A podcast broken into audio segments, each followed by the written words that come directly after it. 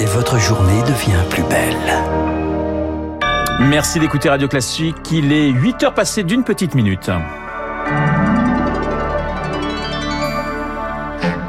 La matinale de Radio Classique avec Renaud Blanc. Et c'est une matinale spéciale élection américaine. Les résultats continuent de tomber et ils sont très serrés.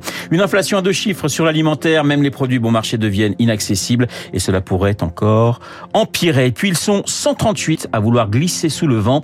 La route du Rhum démarre aujourd'hui. On en parle avec mon invité, le navigateur François Gabard. Radio Classique. Journal de 8 heures nous est présenté par Léa Boutin-Rivière. Léa, les États-Unis suspendus au résultat des élections de mi-mandat. Il tombe au compte-goutte. Depuis le début de la nuit, on attendait une vague républicaine. C'est en tout cas ce qu'annonçaient les derniers sondages. On enregistre une participation record, comme attendu. Marc Télé, bonjour. Bonjour. La surprise, en revanche, c'est que ce fameux tsunami républicain, eh bien, finalement, ne s'est pas abattu sur les États-Unis. Oui, c'est même encore très serré au Sénat, où pour le moment, les démocrates disposent même d'un siège d'avance, 48 contre 47. En revanche, à la Chambre des représentants, les républicains ont 24 euh, sièges de plus que leurs rivaux pour le moment, sur un total de 435. C'est bien loin de la victoire éclatante revendiquée très tôt par Donald Trump, mais malgré tout, perdre le contrôle d'une des chambres va handicaper le président démocrate Joe Biden dans son action, détaille Elisabeth Shepard-Selam, politologue spécialiste des États-Unis. Ça va être une bataille, ça veut dire qu'il va devoir travailler, euh, faire éventuellement des coalitions et il va avoir des mauvaises surprises. Par exemple, pour la guerre en Ukraine, pour l'instant, ils ont quand même eu un peu de soutien du part des républicains. Ça risque d'être beaucoup plus compliqué dans les mois et les années à venir. Et puis pour tout ce qui est euh, social euh, et économique, clairement, il l'aura pas. Et les, les démocrates redoutent aussi la fin de l'enquête parlementaire sur les violences au Capitole le 6 janvier 2021. À l'inverse, des élus républicains envisagent plusieurs enquêtes visant cette fois Joe Biden. Cela concernerait le départ des soldats d'Afghanistan, sa politique migratoire ou encore les activités de son fils Hunter. Certains envisagent même une procédure de destitution à l'encontre du président. Merci Marc. On continue à suivre ce matin ces midterms américaines avec notamment les spécialistes Anne-Elisabeth Moutet et Nicole Bacharan. Parmi les grands enjeux de ces élections, l'inflation, c'est un enjeu en France également. Un peu plus de 6% en un an, c'est trop pour certaines entreprises et ménages. Tard dans la nuit, les députés ont donc voté une rallonge du budget 2022 pour, par exemple, prolonger la ristourne de 30 centimes par litre de carburant à la pompe. Le carburant a grimpé, les produits alimentaires également, plus 12% sur un an selon l'UFC Que Choisir. Et ça pourrait encore empirer. Michel-Édouard Leclerc alertait hier contre un tsunami d'inflation que les ménages auraient bien du mal à absorber. Zoé Pallier, ils ont déjà commencé à changer leurs habitudes. Les ventes des produits premier prix augmentent depuis un an alors que la consommation alimentaire globale baisse de plus de 2%, preuve que les acheteurs délaissent les marques les plus chères. Ils réduisent aussi leurs achats de produits frais, ajoute Émilie Mayer de l'Institut IRI, experte des tendances de consommation. Sur la viande, on voit très clairement des ventes qui sont en baisse de l'ordre de 10% depuis le début de l'année, parce qu'on est sur des produits qui sont entre 20 et 30% d'inflation. Les consommateurs adoptent donc des stratégies de compensation. Il y a des glissements vers les œufs qui sont des protéines beaucoup plus accessibles en prix que la viande. Et à chaque crise économique, on retrouve les mêmes réflexes, constate Pascal Ebel, directrice associée du cabinet Seaways. Elle étudie les comportements des consommateurs. Ce qu'on a pu constater dans la crise de 2008, où on avait une inflation deux fois plus faible que ce qu'on a aujourd'hui, c'est que on saute plus souvent le petit déjeuner, donc on saute des repas. Et c'est celui où on est le moins ensemble qui paraît le moins indispensable. Il est le plus sauté quand il y a une période difficile comme celle qu'on vit en ce moment. Les consommateurs qui bousculent le plus leurs habitudes sont ceux pour qui l'alimentation pèse le plus lourd dans le budget par rapport aux autres postes de dépenses, à savoir les foyers les plus modestes, les plus de 75 ans et les familles nombreuses. Les explications de Zoé Pallier. Léa, l'exécutif met le paquet sur la décarbonation. 10 milliards d'euros en échange de plus d'efforts. Emmanuel Macron est prêt à doubler les aides aux industries polluantes. C'est ce qui ressort d'une rencontre hier avec cinq dirigeants de ces entreprises les plus émettrices de carbone, une forme de pacte de décarbonation. Nouvelle qui tombe à pic en pleine COP27 en Égypte. Parmi les enjeux de ce rendez-vous, il y a les financements, à la fois les fonds pour contrer les dégâts climatiques subis par les pays du Sud, mais aussi les moyens pour rendre possible la transition énergétique de ces États. L'Afrique paie particulièrement le prix d'un réchauffement climatique auquel elle ne contribue que très peu. Baptiste Gabory, parmi parmi les initiatives mises en place sur le continent africain, il y a cette fameuse muraille verte. Alors de quoi s'agit-il exactement? Du Sénégal jusqu'à Djibouti, 8000 km de long et un objectif, lutter contre la désertification des terres, comme pour ce projet mené au Tchad par l'ONG CCFD Terre Solidaire et sa responsable Isabelle Manimben. C'est des aménagements qui permettent une meilleure euh, utilisation euh, de l'eau de pluie, l'apport de certaines cultures qui permettent une restauration de la fertilité des sols dans ces pays qui font face aussi à une forte pression Lancé il y a 15 ans, la muraille verte n'a jamais vraiment décollé. Le projet s'est donc depuis élargi. Mathieu Legris, en charge de la division agriculture à l'Agence française de développement. D'une approche de plantation, on est arrivé à une approche beaucoup plus complexe où on combine des interventions sur l'environnement, sur les arbres, sur la terre, mais aussi des interventions économiques, y compris d'accès à l'énergie renouvelable. Et pour y arriver, 14 milliards de dollars seront mobilisés ces quatre prochaines années.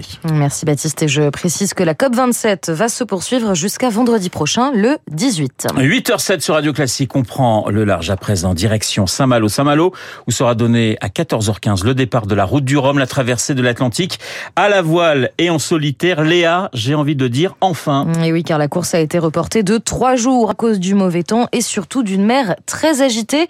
Mais ça y est, 138 skippers vont quitter la Bretagne pour tenter de rejoindre la Guadeloupe et Pointe-à-Pitre. 6562 km, Renault le record de la traversée sur la route du Rhum est, soyons précis, de 7 jours, 14h, 21 minutes. Bonjour François Gabard. Bonjour. Vous êtes au départ de la route du Rhum en catégorie ultime, hein, les multicoques les plus rapides mais aussi les plus fragiles. Ce report de, trois jours, c'était la bonne décision pour vous? Oui, oui, je pense que c'était une, bonne décision, une décision qui était sage et, courageuse de la part de la direction de course. C'est jamais simple de modifier le, programme d'un événement aussi important que la route du Rhum. Mais voilà, il y a eu un, fort coup de vent euh, dans l'ouest de la Bretagne euh, en début de semaine.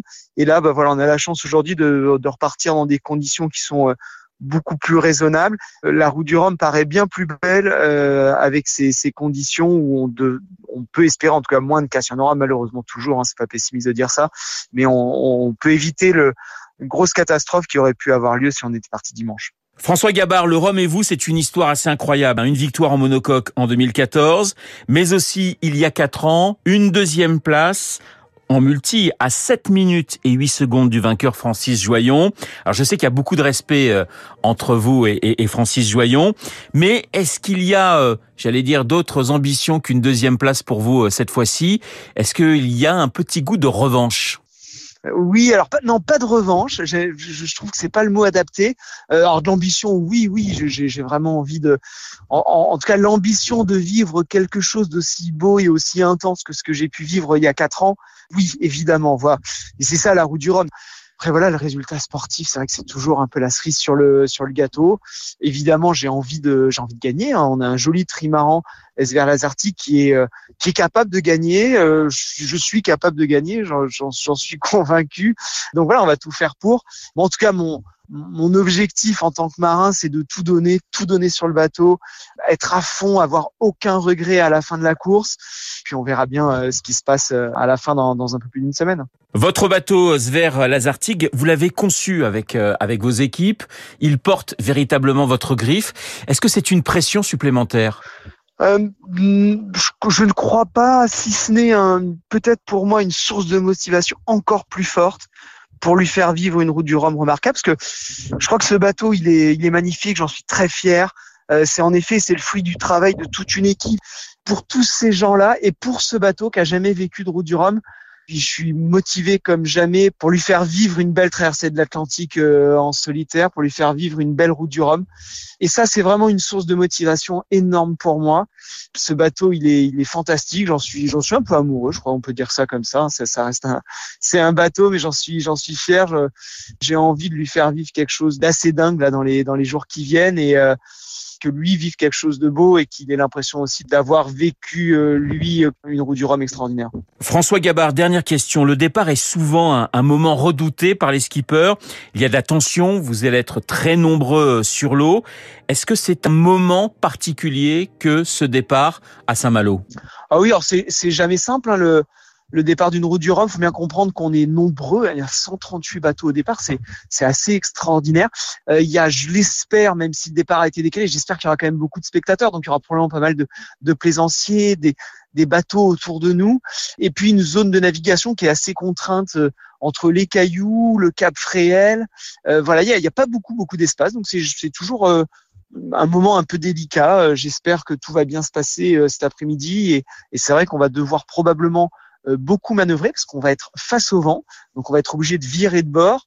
On va gagner dans l'ouest en faisant un peu des, des, zigzags. On va on va tirer, on va louvoyer, et, et c'est jamais simple parce qu'il va y avoir forcément des des croisements entre les bateaux. Donc on va on va essayer de, de, faire cette sortie, ce départ et cette sortie de manche euh, de manière la, la, plus belle et la plus propre possible. Eh bien, bon vent, François Gabard, au départ de cette douzième édition de La Route du Rhum. C'est la fin de ce journal présenté par Léa Boutin-Rivière, 8h12 sur l'antenne de Radio Classique. Bonjour, Monsieur Durand. Bonjour, Monsieur Blanc. Un président du Conseil constitutionnel dans notre studio. Voilà, Laurent Fabius qui publie Tableau pluriel euh, chez Gallimard dans la collection Arrêt Artiste. Nous parlons évidemment des midterms et de ce magnifique ouvrage, lui qui est passionné par l'art et aussi un, un livre qui nécessitera des explications sur justement la différence qui existe entre les retables, les politiques, etc., etc.